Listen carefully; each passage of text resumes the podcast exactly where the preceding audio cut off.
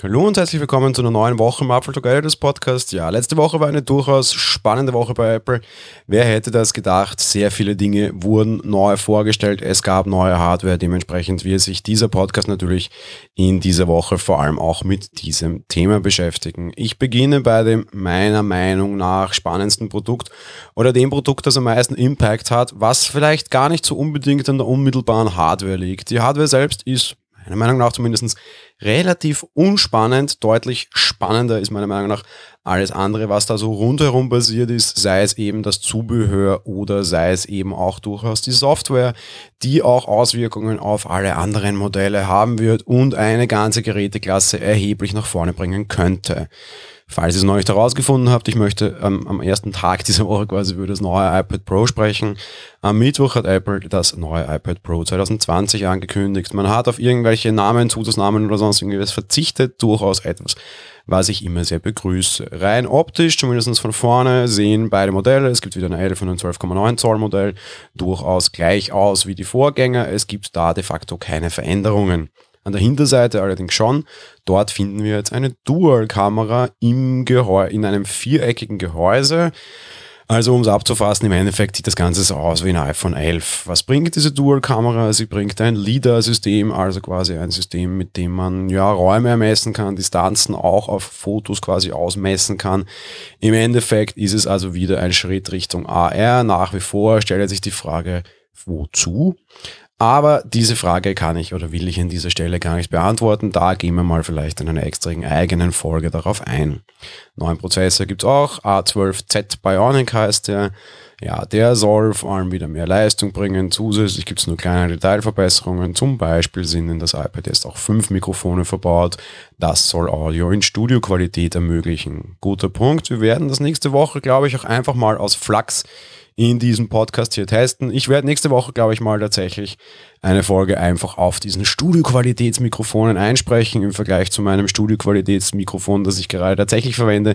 Vielleicht hört man dann einen Unterschied, bin gespannt. Wenn nicht, wäre es cool. Vor allem, wenn einfach das iPad auch mal sich endlich für Audio vernünftig öffnen würde. Ich kann mir allerdings nicht vorstellen, dass das stimmt. Ich nehme mal an, das ist vor allem Marketing, bla bla, aber wir werden sehen. Vorbestellt werden kann das iPad ab sofort ähm, beziehungsweise wird dann eben nächste Woche ausgeliefert. Jetzt, wenn ihr das hört, am Montag direkt morgen sollten die ersten Modelle durchtropfen. Manche Länder haben durchaus so kleine Lieferverzögerungen. Die Lieferzeiten gingen auch relativ schnell rauf. Ob das bedeutet, dass das Modell besonders nachgefragt ist oder die Fabriken besonders stillstehen, weiß ich nicht. Aber sei es darum, Fakt ist grundsätzlich, die Woche kriegen wir dann tatsächlich auch schon unser neues iPad Pro. Was wir nicht kriegen, ist das Zubehör. Und da hat der Brian es vorgestellt, dass die, die Massenmauern dann gefühlt sehr ja, polarisiert als Zubehör gibt es nicht nur das klassische Keyboard-Folio, sondern ist auch das Magic Keyboard for iPad Pro. Meiner Meinung nach einer der bescheuertsten Namen, die es gibt, weil Magic Keyboard würde für mich jetzt bedeuten, ah, es ist eine super Tastatur. Aber was ist das große Alleinstellungsmerkmal vor allem? Ja, das Trackpad. Apple hat endlich eine Surface-Tastatur gebaut. Das ist jetzt eine sehr faxende Ansage, aber tatsächlich ist es so. Apple stellt es als eine große Innovation dar. Fakt ist, es gibt Hersteller, die solche Tastaturen mit Trackpad seit Jahren bauen und von Haus aus dieses Konzept gedacht haben. Apple hat hier, was das betrifft, nichts Neues gefunden. Was allerdings neu ist, das iPad schwebt mehr oder minder auf diesem Ding.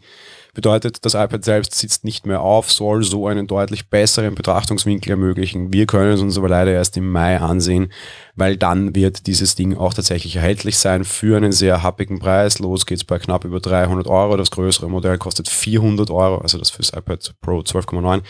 Das ist natürlich durchaus teuer und ein heftiger Preis. Das Cover soll auch für ältere Geräte gehen, also für die alten iPad Pros. Und softwaretechnisch geht das Ganze ab morgen, Dienstag mit iOS, iPadOS 13.4 wird dann der komplette Maus- und Trackpad-Support für iPadOS kommen. Die Golden Master gibt es letzten Mittwoch. Das funktioniert tatsächlich sehr, sehr, sehr fein und schön, dass auch andere Geräte hier in diesen Genuss kommen. Logitech hat auch schon nachgezogen und ein Trackpad-Case für iPad und iPad Air vorgestellt, also für die beiden günstigeren Modelle. Sehr cool, das kostet nur 150 Euro, ist wieder deutlich schwerer, hat natürlich jetzt nicht irgendwelche solche freischwebenden Funktionen, also man muss auf Dinge verzichten, aber es gibt eine günstige Alternative. Hier eine durchaus berechtigte Kritik, warum gibt sowas nicht auch fürs klassische iPad Pro? Einfach als Konkurrenz mal gespannt, ob das vielleicht noch kommt. Aber es ist eben ein erheblicher Unterschied zwischen 150 Euro und 400 Euro. Da könnten einige Kunden in Versuchung geführt werden, die vielleicht sonst die 400 Euro nicht ausgeben wollen würden. Und gerade eben bei der Preis, bei, bei Ansage verstehe ich es. Ein Video, wo Craig Federighi das Ganze vorführt, gibt es auch schon. Maus-Support, auch das Case tatsächlich auch. Sieht sehr hübsch und sehr sexy aus. Wir können dann eben wahrscheinlich erst ab Mai tatsächlich sagen, wie das Zubehör tatsächlich funktioniert. In der Reihe noch kleine Updates. Beim letzten iPad Pro hatte nur das größte Modell, nämlich das mit 1 TB Speicher, 6 GB RAM, alle anderen nur 4 GB Speicher. Wie es jetzt aussieht, haben beim neuen alle Modelle 6 GB Speicher, soweit so gut. Und auch in all den Modellen ist ein U1-Chip integriert, also dieser Apple Breitband-Chip, mit dem dann vielleicht die Ortung der Geräte später mal möglich oder besser wird und möglich wird, wenn es dann auch diese entsprechenden Tags gäbe und so weiter und so fort. Apple hat da was in der Hinterhand, noch gibt es keine großen Auswirkungen, wir haben über das hier schon mal gesprochen. Mal sehen, wie das in Zukunft ist. Gut, dass wir Hardware diesen Chip auf jeden Fall hat, selbst wenn er aktuell vielleicht nicht besonders viel bringen mag. Das war's für die heutige Folge. Bleibt gesund, bleibt zu Hause. Wir hören uns dann morgen wieder. Bis dahin, ciao.